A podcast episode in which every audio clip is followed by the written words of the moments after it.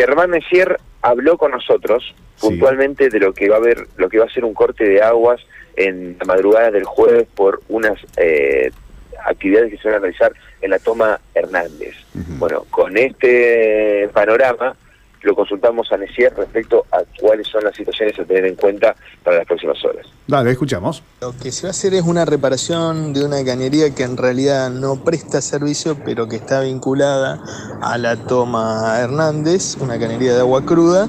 Y para poder hacer esta reparación, una cañería de gran diámetro, de 700 milímetros de diámetro, es necesario interrumpir el servicio y se va a hacer durante la noche para minimizar las molestias el jueves este jueves 17 de 0 a 6 de la mañana. Como siempre advertimos, posteriormente la recuperación del servicio es escalonada, la secuencia de reinicio del bombeo, de presurización de todo el sistema y también va a depender del uso y de las características de las instalaciones internas y de la ubicación de cada inmueble respecto de la planta potabilizadora. También podría llegar a registrarse algún episodio de turbidez que no representa ningún riesgo y se corrige dejando circular el agua por unos minutos. Eh, de todos modos, la empresa también va a hacer un purgado de la red en puntos estratégicos para minimizar estos inconvenientes y también se dispondrá de un servicio especial de asistencia a los principales centros de salud en caso de ser requerido. Abrazo.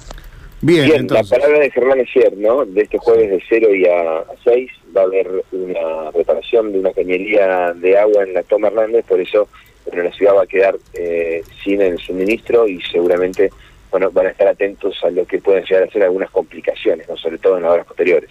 Perfecto, lo vamos a repetir esto durante la mañana y bueno, también eh, durante el miércoles para que la gente esté atenta a esta información que ya nos, nos traes, Mati. Te mandamos un gran abrazo y volvemos cuando lo dispongas. ¿eh? Vamos a quedar en contacto. Lo último con respecto al agua, ya que estamos, porque después esto se pasa, eh, han dejado de percibir muchos santafesinos ese sabor salado que se sentían semanas anteriores. Bueno, esto tiene que ver también con una pequeña, un pequeño repunte del río, ¿no? No obstante, hay que seguir estando atentos por la turbiedad y este gusto que se encuentra en el agua santafesina. Desde hace unas semanas, el agua dejó de salir salada como lo percibían los santafesinos. Bien, pero mejor, mejor, ¿no? Porque sí, se escuchaban muchas quejas y al momento de tomar ahí es cuando te encontrabas con ese sabor raro. Que se lo habíamos preguntado, Hugo Morzana había dicho, bueno, que había salinidad en el agua, pero que todavía se podía consumir.